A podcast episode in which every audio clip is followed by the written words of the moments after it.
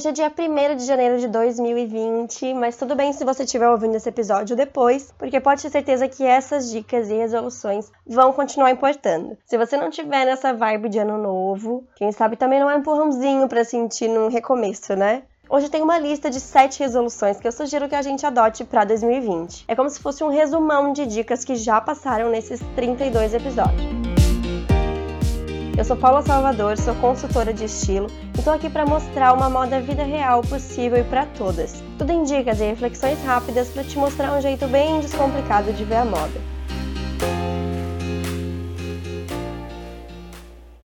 Um que a gente consiga espalhar um novo olhar sobre a moda para quem está à nossa volta. Muita gente ainda vê como algo fútil, como se você se importar com o que veste te fizesse menor. Como se você estivesse se preocupando com algo sem importância, mas o que está errado aí é que a pessoa está vendo a moda como uma roupa em si. E na verdade o foco, quando a gente pensa no que vestir, somos nós. É o eu que está importando aí é um cuidado a mais com nós mesmas, é passar a mensagem que a gente quer, reforçar a imagem de trabalho, fazer com que o nosso look nos ajude e já fale um pouquinho por nós, sabe?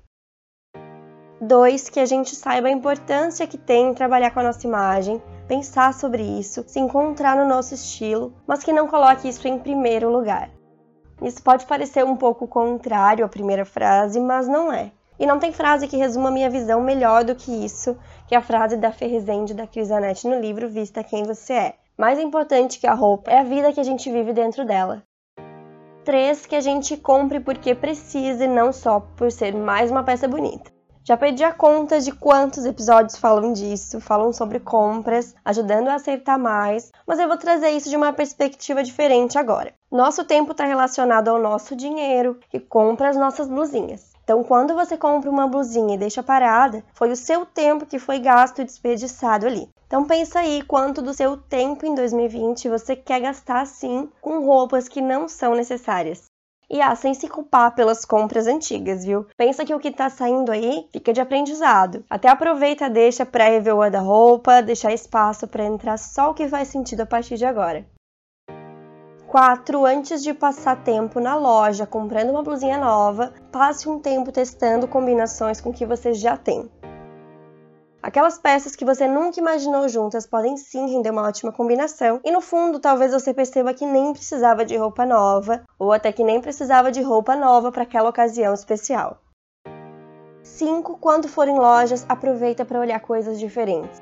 Treina o olhar para olhar além do que você está acostumada. Tenta escolher peças para provar que você não imaginaria. Faz combinações diferentes no provador mesmo. Pode ter certeza que essa experiência vai até agregar mais do que a compra em si.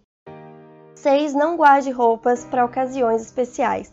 Se você ama aquela roupa, leva ela para o trabalho, leva ela para jantar. Não economiza, só tenta então usar de um jeito diferente. Vai dando novas caras para ela. Todo dia é importante estar tá se sentindo bem, Colocar uma roupa que você gosta pode fazer o seu dia. 7. Deixa a insegurança de lado na hora de se vestir.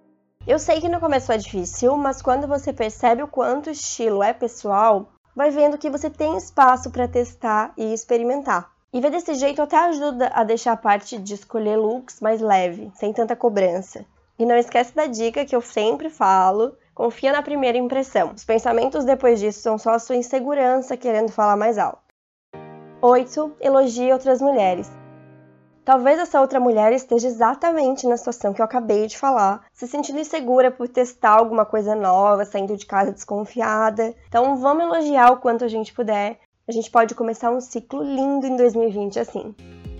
Não só com essa dica, mas com tudo isso, tenho certeza que a gente segue esses passos, nosso estilo com certeza vai se aprimorar muito no fim do ano. Que vocês tenham gostado e até semana que vem.